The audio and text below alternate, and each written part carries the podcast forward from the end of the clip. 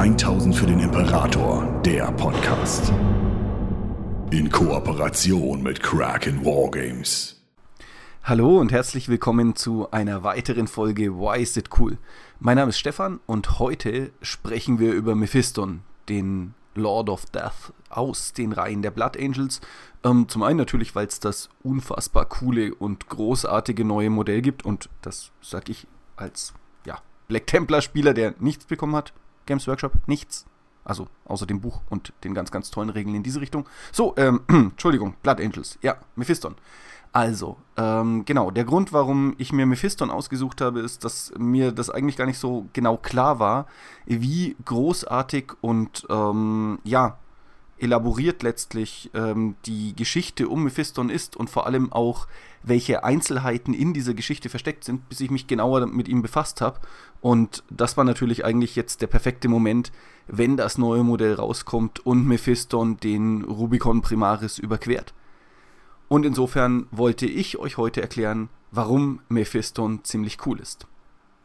Also, anfangen möchte ich eigentlich sehr gerne damit, dass ich versuche, so ein bisschen Hintergrund zu der Figur zu geben, weil sich das ähm, sehr häufig gewünscht worden ist, dass wir ein wenig erzählen, wer er eigentlich ist und was es mit ihm auf sich hat.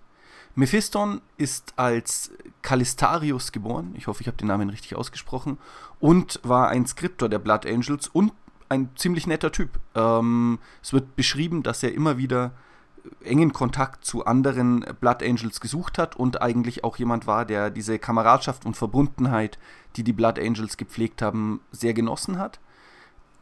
Calistarius wird dann neben anderen Blood Angels im Zweiten Krieg um Armageddon eingesetzt, um in der Hades Makropolweite die Stellung gegen die angreifenden Orks zu halten. Und äh, es kommt, wie es für einen Blood Angel eben irgendwann kommen muss. Er bemerkt, dass er äh, vom roten Durst und von Visionen Sanguinius befallen wird, die machen, dass er sich natürlich ganz pflichtgemäß bei äh, den Ordenspriestern des Ordens meldet und die schwarze Rüstung der Todeskompanie anlegt.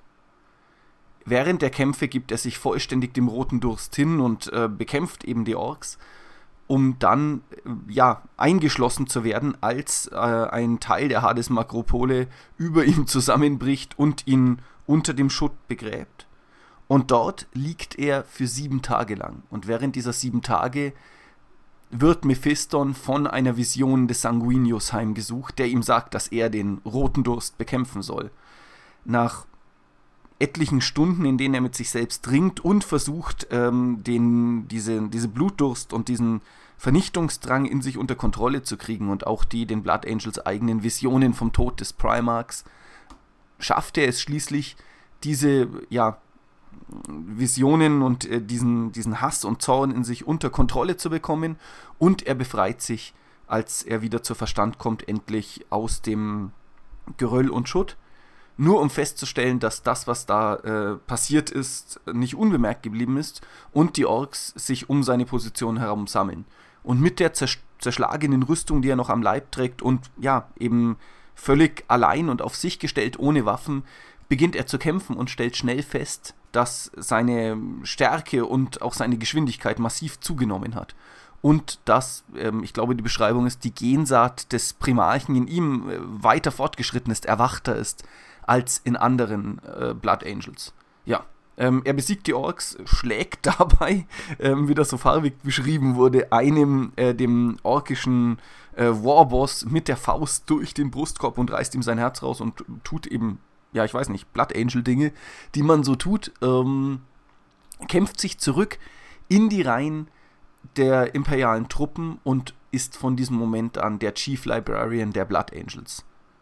Ja, ähm, so viel zu seiner Entstehungsgeschichte und den Dingen, die ähm, erstmal wichtig sind. Ab diesem Moment nennt er sich Mephiston und man gibt ihm den Beinamen der Lord of Death. Ja, von hier an springt seine Geschichte ein wenig und ähm, natürlich gibt es die üblichen heldenhaften Space Marine Taten, die äh, er eben tut, aber wirklich, wirklich zentral wird seine Geschichte dann eben erst wieder ab ähm, der Mephiston Buchreihe. Da will ich jetzt auch gar nicht so sehr ins Detail gehen, letztlich auch und vor allem deswegen, weil ich sie nicht äh, erschöpfend gelesen habe. Was allerdings relativ wichtig ist, ist, dass er sich auf die Suche macht, den roten Durst für die Blood Angels zu beenden. also die Worte seines Primax derartig auslegt, dass er nicht nur ihn in sich selbst, sondern auch für die gesamte ähm, Bruderschaft dieses Space Marine Ordens und aller Nachfolgeorden bekämpfen soll und dass er ähm, immer wieder versucht, geleitet von, ja, beinahe schon visionsartigen ähm, Splittern der Zukunft, das Schicksal des Imperiums irgendwie positiv zu beeinflussen.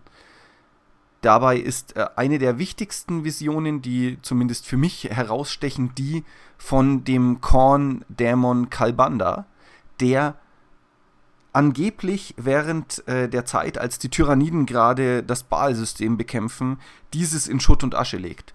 Und wo die Blood Angels ohnehin schon im Gefecht stehen und gerade gegen die Tyranniden kämpfen, bricht er, also Mephiston, auf, um einen, ja, eine Pforte in das Reich Korns zu öffnen und den Dämon zu töten. Ähm, das klappt natürlich nicht. Und Mephiston wird während der Kämpfe dort eingeschlossen. Die für mich aber viel, viel zentralere Idee, neben dem Scheitern Mephistons, ist vor allem, dass er dabei einer Art Zukunftsvision folgt, wie man es sonst nur von Sanguinius selbst kennt. Also diese Idee, dass er immer wieder kurz in die Zukunft schauen kann und dabei ähm, versucht, ja, möglichst das Beste sozusagen rauszuholen, was gerade in den schlimmen Momenten des 41. Jahrtausends überhaupt möglich ist.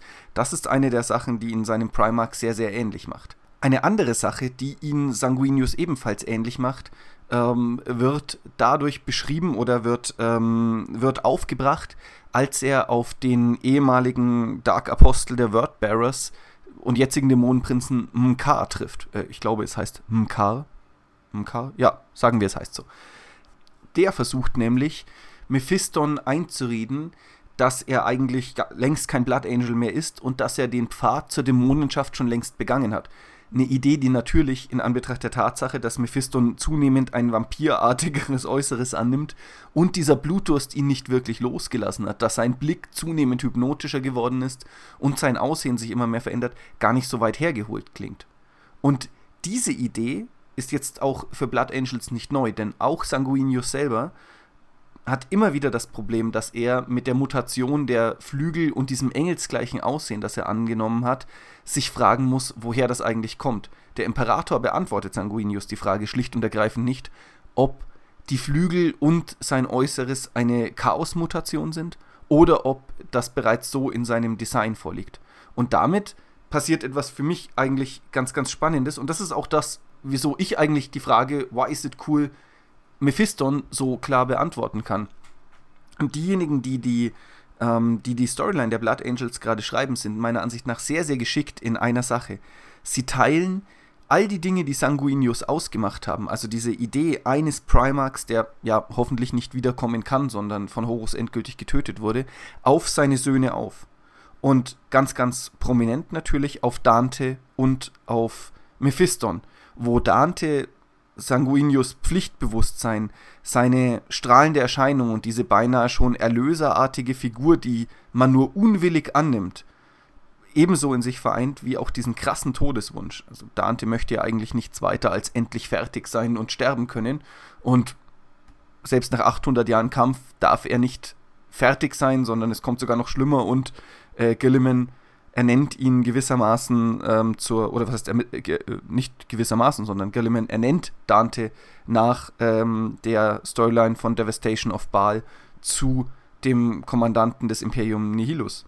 Und damit hat man einmal eben Dante, der all diese Teile Sanguinius verkörpert, und Mephiston, der Sanguinius, ja, Blick in die Zukunft, seinen, seine Lust auf den Kampf, seine ähm, vielleicht sogar grausameren Seiten auf der einen Seite verkörpert, aber auch dieses Annehmen des roten Durstes, das Überwinden dieser, ja, dieser Schmach und dieses Verlustes, dieser Niederlage, dass Sanguinius von Horus verraten wird. Auch dieses Zerbrechen der Freundschaft. Und all das liegt Mephiston sozusagen im Blut. Das bedeutet, Mephiston schafft es irgendwie in seiner Person, diesen Teil des Primarchen zu verkörpern. Ich will nicht sagen zu vereinen, weil das Quatsch wäre, sondern ja, letztlich in sehr, sehr ähnliche Situationen zu kommen. Auch Mephiston ist aufgrund seines Äußeren und der einzigartigen Natur seiner Gaben von den anderen Blood Angels entfernt und sehnt sich gleichzeitig nach der Kameradschaft, die eigentlich eben nur die Söhne Bahals auf diese Art und Weise pflegen, weil sie allesamt gleichermaßen verdammt sind. Und das macht Mephiston für mich zu einer der coolsten Figuren, die das 41. Jahrtausend eigentlich zu bieten hat. Dass er sozusagen in sich gelegt einen Splitter des Primarchs hat und es jetzt irgendwie schaffen muss, in einer völlig anderen Zeit und mit völlig anderen Methoden, aber mit wiederkehrenden Feinden in Form von Kalbanders und natürlich damit letztlich auch Korns, der diesen Blutdurst fördern möchte und diesen Blutdurst aus ihm herauskitzeln möchte, irgendwie es zu schaffen, die Sünden oder vielleicht auch nur die Herausforderungen, denen sich Sanguinius stellen musste, ja, sie zu bewältigen und diese Herausforderungen in irgendeiner Form auch für alle Blood Angels gleichermaßen als bewältigt zu erklären. Ich für meinen Teil bin jedenfalls unfassbar gespannt darauf, äh, wie die Geschichte um die beiden, also Dante und Mephiston, weitergeht. Freue mich wahnsinnig über das neue Primaris-Modell. Das habe ich noch gar nicht erwähnt. Ich finde, es ist wirklich perfekt gelungen und äh, sehr, sehr großartig anzusehen. Tatsächlich wäre für mich ganz interessant zu sehen, ähm, welche Meinungen die Blood Angels-Spieler da draußen haben. Ob man das so sagen kann, ob ich da irgendwie zentrale Dinge übersehen habe oder nicht. Ähm, solltet ihr Spaß an den Why Is It Cool Videos haben, freue ich mich natürlich, wenn ihr uns abonniert. Und ansonsten vielen Dank fürs Zuhören und bis bald. 1000 für den Imperator, der Podcast. Besucht uns auf YouTube für die neuesten Beiträge, Videos und Battle Reports. 1000 für den Imperator ist ein inoffizielles Fanprojekt und wird in keiner Weise von Games Workshop unterstützt.